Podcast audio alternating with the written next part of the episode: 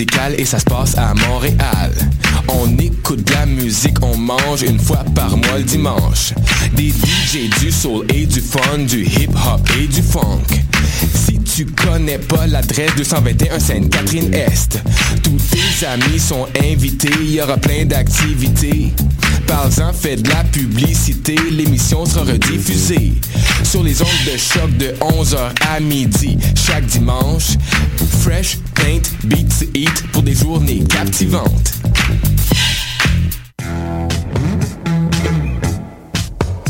30 novembre au 18 janvier, soumets ton projet d'émission et tu pourrais devenir l'un des collaborateurs de choc.ca lors de la saison d'hiver 2016. Tous les sujets sont permis. Information, sport, environnement, politique, humour, musique. Cet hiver, joins-toi à une équipe diversifiée qui axe son travail sur la découverte du monde sous un œil différent et qui nage à contre-courant de la culture de masse. Pour toutes les informations, www.choc.ca s'impliquer. Les productions Nuit d'Afrique invitent tous les artistes de musique du monde au Canada à s'inscrire à la dixième édition du Célidor de la musique du monde. Ce prestigieux concours vitrine est une chance unique de vous faire découvrir et de remporter de nombreux prix. Vous avez jusqu'au 15 décembre 2015 pour soumettre votre candidature. Faites vite, les places sont limitées. Pour plus d'informations, célidor.com.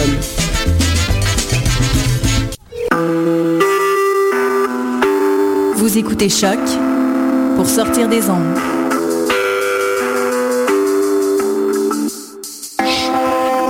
Podcast, musique, découverte. Sur choc.ca.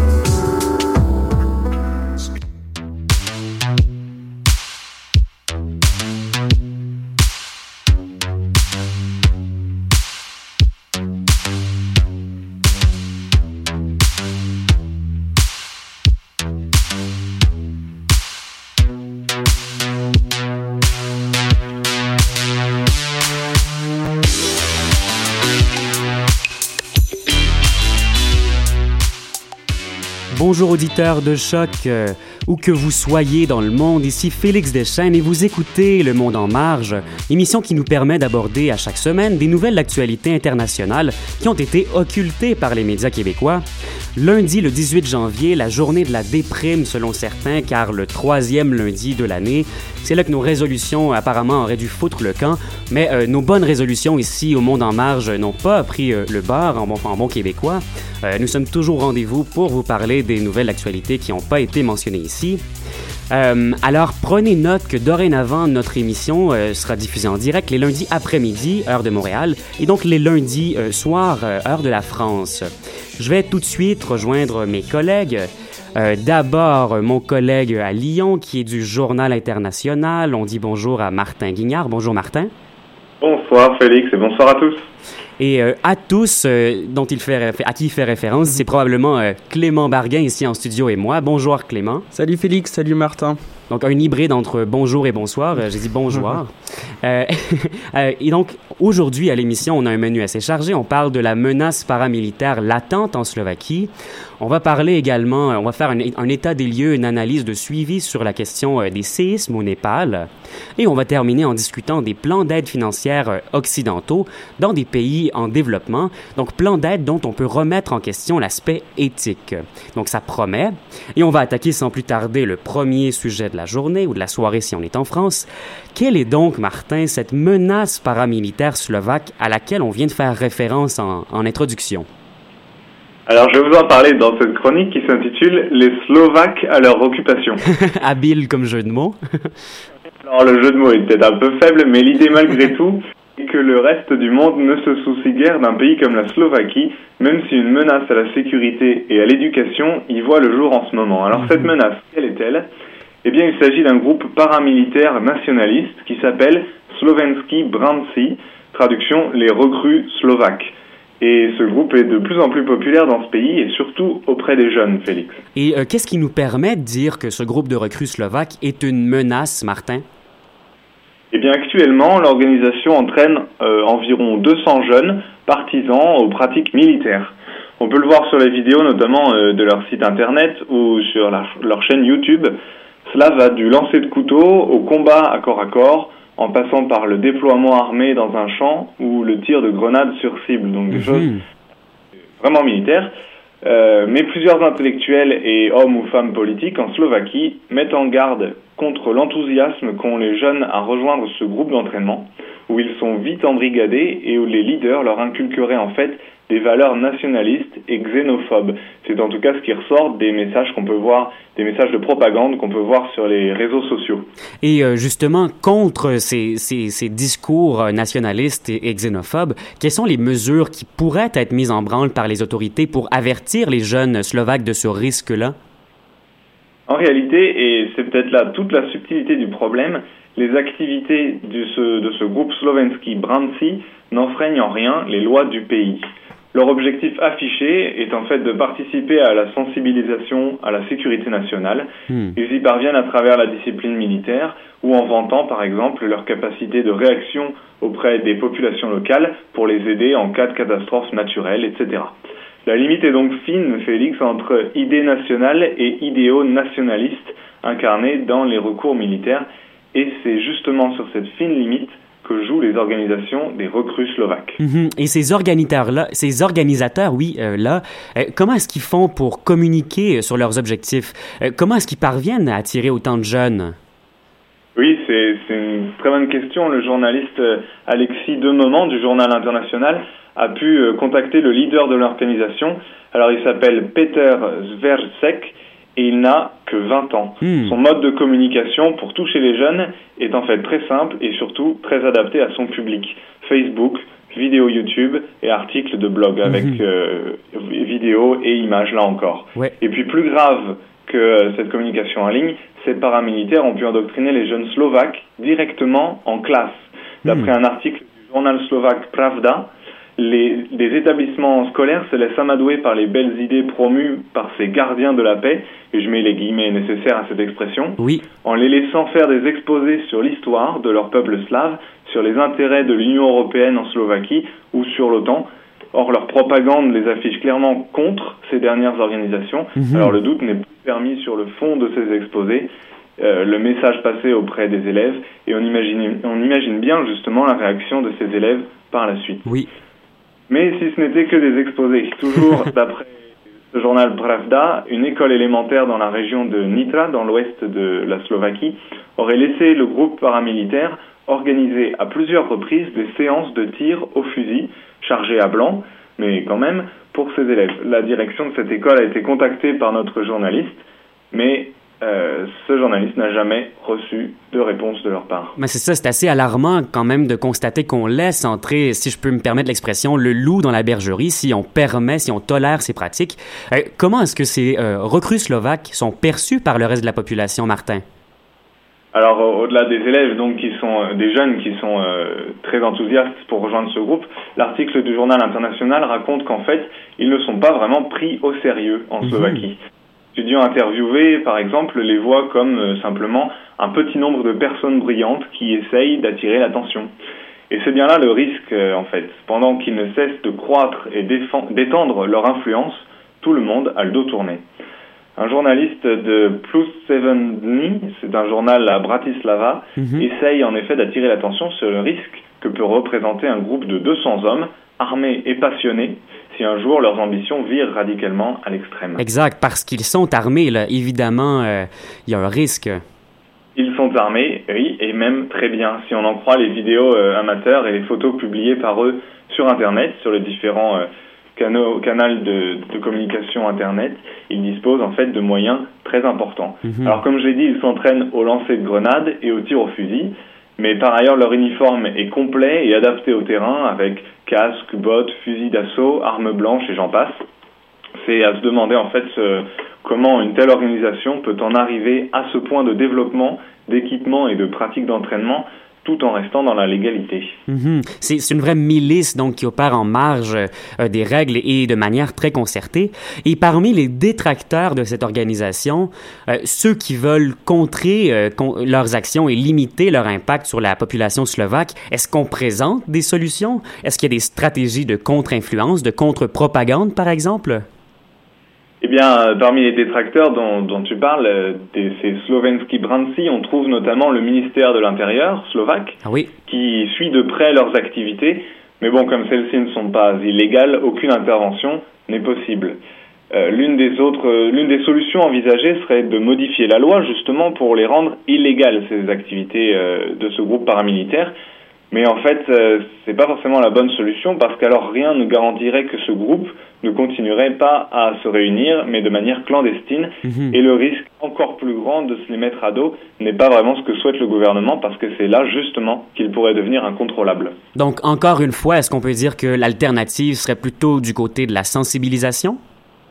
Exactement. Alors une autre solution serait euh, d'éduquer les jeunes par le biais, à titre d'exemple, de cours d'éducation civique, où les jeunes toucheraient du doigt l'utilité de l'armée nationale, l'armée officielle, euh, les vraies valeurs de cette armée et les possibilités qu'on y trouve pour tous les profils et pour le coup véritablement au service de la nation. Mhm. L'idée est bien évidemment qu'ils se tournent ensuite vers cette armée officielle encadrée où leurs talents et leurs capacités seraient pleinement pris en compte plutôt que de les laisser sans armes, pour ainsi dire, mais c'est pas vraiment le cas, sous l'influence et la tentation du paramilitaire dont encore une fois on ne maîtrise pas vraiment l'impact. Mhm, donc l'éducation populaire comme remède, moi c'est pas la première fois que, que j'entends ça qu'on relève ça.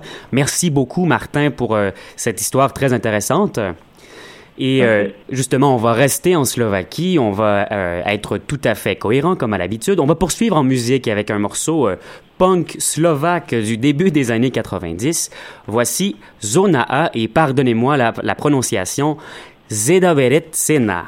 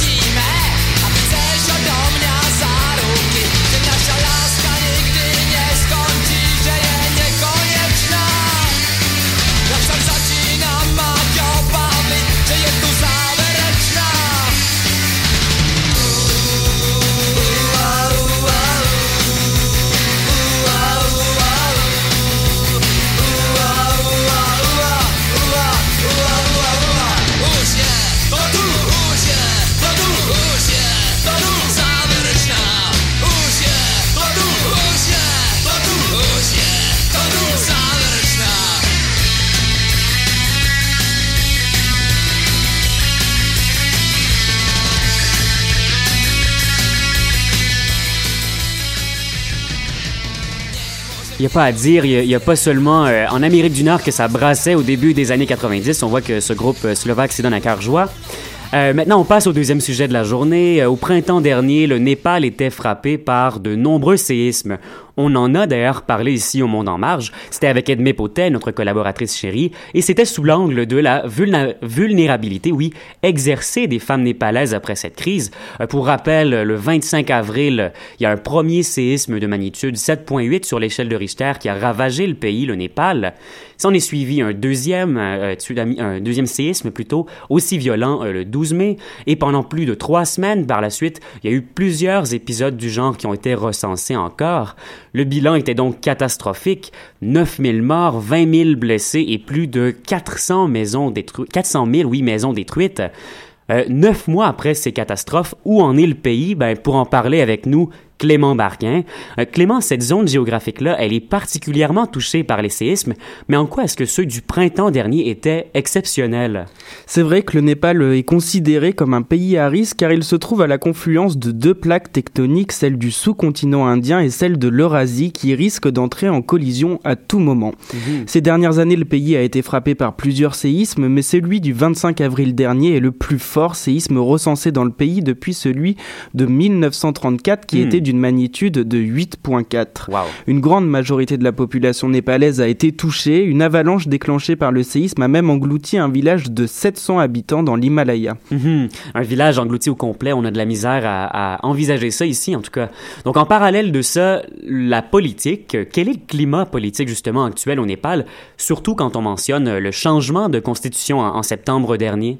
Oui Félix, hein, le 21 septembre dernier, le pays a adopté sa première constitution démocratique et est devenu la plus jeune république fédérale au monde. Le Népal a été divisé en sept provinces dans l'optique d'ouvrir la voie au développement, mais ce changement ne s'est pas fait dans la sérénité. Certaines ethnies se sont senties écartées et il y a eu de nombreuses répressions qui ont fait une quarantaine de morts à l'automne dernier. Depuis, le climat est toujours assez tendu et comme l'indique le quotidien La Croix, les minorités ethniques indiennes de Madési et Tarou qui se sentent discriminées bloquent l'arrivée de certaines marchandises. Et il faut le dire, c'est un blocage de ces minorités qui est d'ailleurs soutenu par New Delhi. Oui, l'Inde a en effet bloqué des frontières stratégiques avec le Népal, ce qui a plongé le pays dans le chaos puisqu'il vit une situation de pénurie, plus de carburant, plus de médicaments, plus de vaccins et d'autres matériels. Hmm. Certaines écoles ont même dû fermer car il n'y avait plus de ramassage scolaire. Hmm. Les conditions de vie sont vraiment difficiles pour les Népalais.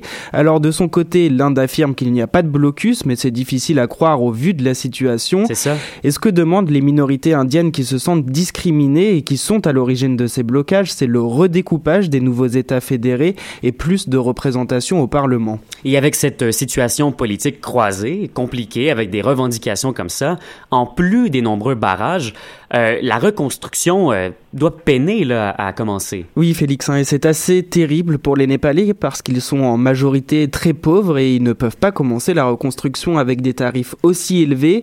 Alors il y a quand même eu quelques aménagements, comme le souligne Paola Boyer, qui, qui est correspondante pour le quotidien La Croix. Des routes ont été rénovées, les gravats ont été débarrassés, plusieurs chantiers ont commencé, mais les matériaux de construction sont très rares. Les sacs de ciment, par exemple, coûtent 30% plus cher et de toute façon les camions ne peuvent même pas les transporter puisqu'il n'y a plus de carburant. Donc énormément de familles vivent dans des conditions extrêmement précaires qui ont été mises en place juste après les séismes et neuf mois après, les habitants des villages touchés par les catastrophes vivent encore sous les tentes qui avaient été distribuées par les organisations d'aide humanitaire.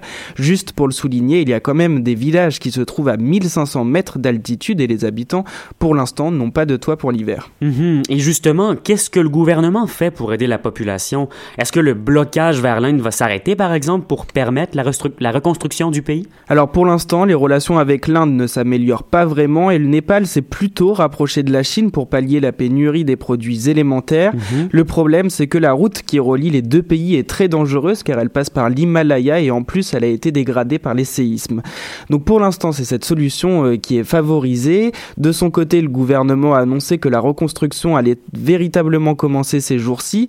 Le directeur de l'agence de la reconstruction Souchil Guéoali a annoncé que 1500 ingénieurs allaient être envoyés dans les villages touchés pour évaluer les dommages. Cette agence a été formée le mois dernier et elle devrait ensuite former des techniciens pour construire des logements sécuritaires et pour assurer la coordination entre les villageois et le gouvernement. Mhm. Et Clément, aujourd'hui, on est à environ à 9 mois euh, de cette catastrophe. Ça fait 9 mois que ça s'est produit. Comment est-ce que les Népalais ont-ils été aidés euh, depuis le mois d'avril dernier? Alors la communauté internationale est intervenue assez rapidement, ce qui a permis de prendre en charge les sinistrés. Des ONG telles Coxfam et UNICEF ont été réactives en construisant des abris temporaires et en essayant d'apporter un minimum de confort. Mais ces installations temporaires sont devenues des villages à part entière et les équipements ne sont pas assez nombreux pour affronter l'hiver et le froid. Mhm. Et malheureusement, c'est chose courante que des, telles euh, installations deviennent des villages avec toute la logistique que ça implique, euh, des villages à plus long terme qu'on l'espère on a parlé de la communauté internationale. Elle a d'ailleurs promis une aide financière pour le, Népal euh, en juin dernier.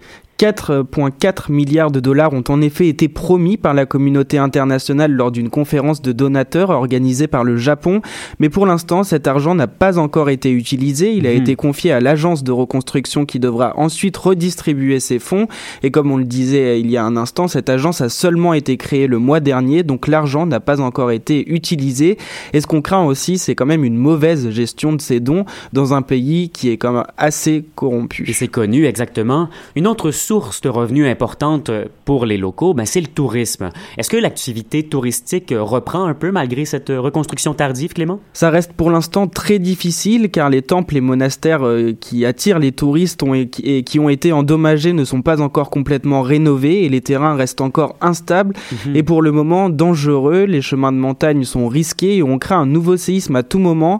Alors il faut pas être parano non plus, mais début janvier, une étude universitaire a indiqué que la grande faille qui a rompu au printemps est encore soumise à une forte pression juste en dessous de la capitale de Katmandou.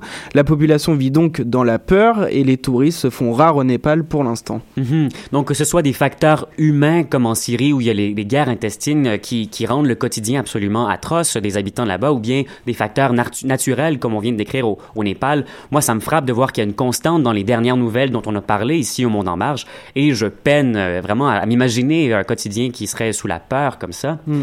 Et par souci de cohérence, encore une fois, on reste au Népal pour écouter le prochain morceau musical. Quelques secondes de ce morceau, on écoute immédiatement le groupe rock alternatif Albatros de Katmandou et le morceau Mara Malay.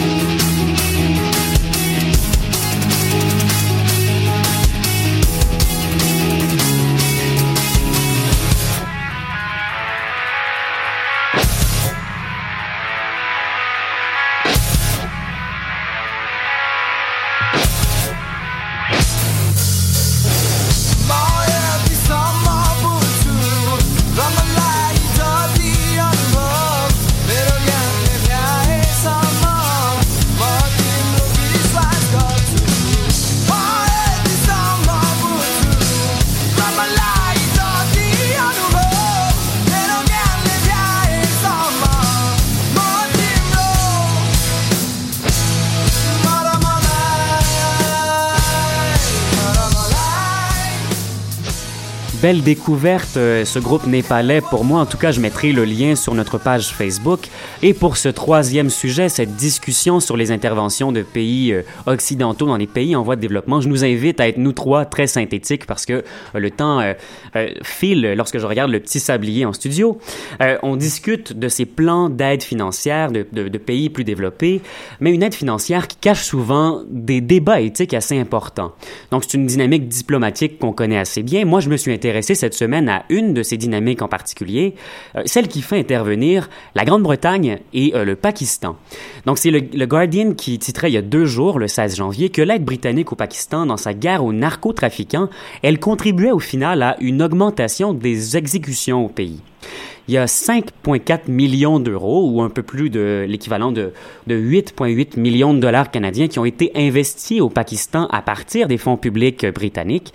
Un investissement qui sert à fournir des équipements plus sophistiqués euh, dédiés à la lutte aux narcotiques ou aux narcotrafiquants comme euh, par exemple l'acquisition de véhicules de surveillance, les tests de détection de drogue personnelle, les tests personnels, oui, de, de détection de drogue, et aussi d'autres postes frontaliers de, de, vérification. Ça nécessite de l'équipement. Et euh, cet investissement-là, ben, ça a été dispensé à travers un programme quinquennal, un programme sur cinq ans des Nations Unies, via son Office contre euh, la drogue et le crime. Il faut rappeler par contre, là où il y a un certain enjeu, que la saisie d'un kilogramme et plus de stupéfiants au Pakistan, mais c'est éligible à la peine de mort.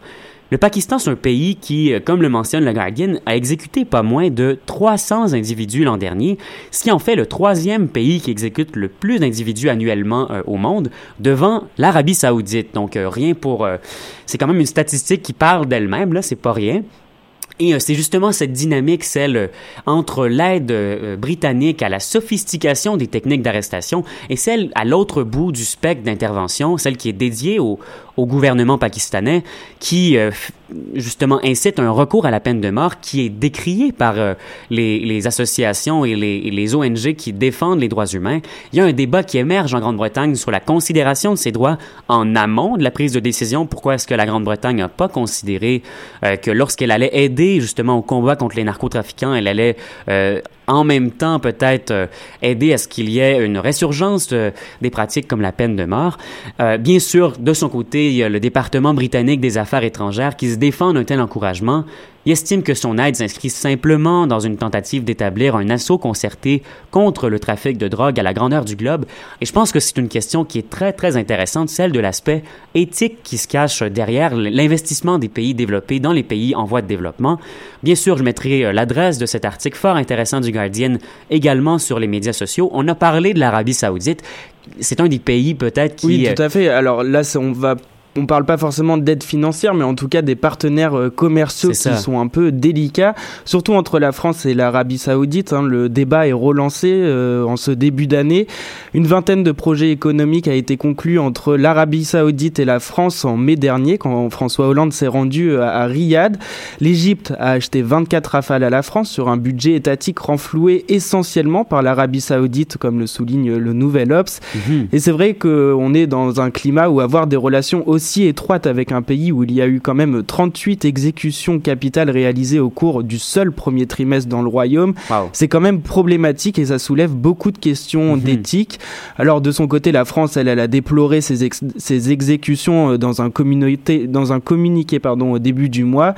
Mais la question se pose jusqu'où doivent aller les relations Est-ce qu'on doit commercer avec un pays où la peine de mort est monnaie courante? C'est toujours un peu la limite entre échanges commerciaux, amis, ennemis, et c'est là le problème en fait. C'est ça, certains euh, départements diplomatiques qui voient tout le temps des occasions de euh, garder les bonnes relations avec ces États. Peut-être que l'Arabie saoudite est un peu trop centrale par rapport aux autres et surtout faire passer avant tout les, les intérêts économiques de notre pays plutôt que les intérêts de droits de l'homme et de toutes nos valeurs qu'on véhicule, surtout dans ces moments... Euh, d'attentats, de terreur, de peur. Enfin, c'est ça quand on regarde les partenariats justement du côté de l'armement, qu'il y a le Canada, les États-Unis, la France également avec l'Arabie Saoudite, ça peut être problématique. Euh, Martin, lui, nous parle d'une dynamique croisée justement avec euh, avec la Chine et l'Inde, n'est-ce pas, Martin? Alors la Chine et l'Arabie Saoudite, en fait, puisqu'on parle d'elle. Euh, puisque en fait le chef de l'État chinois Xi Jinping va partir en visite mardi prochain et pendant quatre jours en Iran, en Égypte et dans les pays du Golfe arabique, y compris l'Arabie saoudite, puisque la Chine a depuis longtemps un partenariat avec l'Iran et euh, le Conseil de coopération des pays du Golfe sur le commerce du pétrole. Hmm. Seulement depuis que l'Arabie saoudite a fait assassiner une quarantaine de ressortissants, comme le disait euh, Clément juste avant, euh, et parmi lesquels se trouvait un clerc chiite notoire, et eh ben l'Iran en fait est en très mauvais terme avec l'Arabie Saoudite, mhm. puisque l'Iran est en majorité chiite. Et chacun de ces deux pays demande à la Chine, qui se trouve en fait au milieu de ce conflit, d'arrêter les investissements commerciaux avec l'autre pays. Alors le président chinois Xi Jinping va donc euh, tenter d'apaiser les tensions lors de cette rare opportunité, c'est ce qu'on peut lire dans l'AFP, c'est ce que déclarait un, un diplomate chinois à l'AFP. Et parce qu'effectivement, c'est une opportunité pour la Chine, euh, dans cette région-là, les États-Unis euh, n'ont pas beaucoup brillé sous le, les mandats de Barack Obama et leur mhm. influence y est particulièrement faible. Et c'est donc euh, maintenant au tour de la Chine de mettre la main sur les importantes ressources du Proche-Orient en jouant sur investissement et influence diplomatique. Exact. On voit encore ici que tout joue autour de l'argent. Si la Chine investit plus ici qu'ailleurs, les conflits diplomatiques ne feront que redoubler en fait. Quant à l'éthique, puisque c'est ça le cœur de la question, dans tous ces transferts d'argent et d'intérêt, elle est bien cachée sous les autres valeurs peut-être moins reluisantes du libéralisme de masse. Mais Xi Jinping peut au moins rétablir la paix dans cette région en équilibrant correctement ses investissements. Alors monsieur Xi, si vous m'entendez, ne ratez pas votre coup. et c'est surtout en plus cette question d'éthique est différente d'un pays à l'autre. On pense par exemple à la Chine qui part à l'assaut de ses ressources. C'est peut-être plus facile pour un pays comme la Chine qui n'a pas du tout les mêmes valeurs que nous, pays occidentaux, d'aller euh, conclure des marchés dans ces pays-là. Bien sûr, on a vu justement l'importance de la Chine peut-être en Afrique également, alors que le Zimbabwe vient d'adopter la, la, monnaie, le, yen chinois, oui. Ah, ben c'est sûr qu'on gardera un, œil euh, euh, ben, très attentif par rapport à cette problématique. C'est vraiment intéressant de voir cette problématique croisée euh, dont a fait parler, dont, dont a, a parlé plutôt Martin. Je remercie mes collègues, comme à l'habitude. D'abord, Martin Guignard, qui nous parlait depuis Lyon. Il est du Journal international. Merci beaucoup, Martin. Ben, merci à vous. Et ensuite, en studio, en direct de l'UCAM, il y a Clément Barguin qui est avec moi. Merci beaucoup, Clément. Merci, Félix. C'était euh, donc cette deuxième euh, émission du Monde en Marche pour la session euh, hivernale. Ici, Félix Deschênes qui vous dit à la prochaine.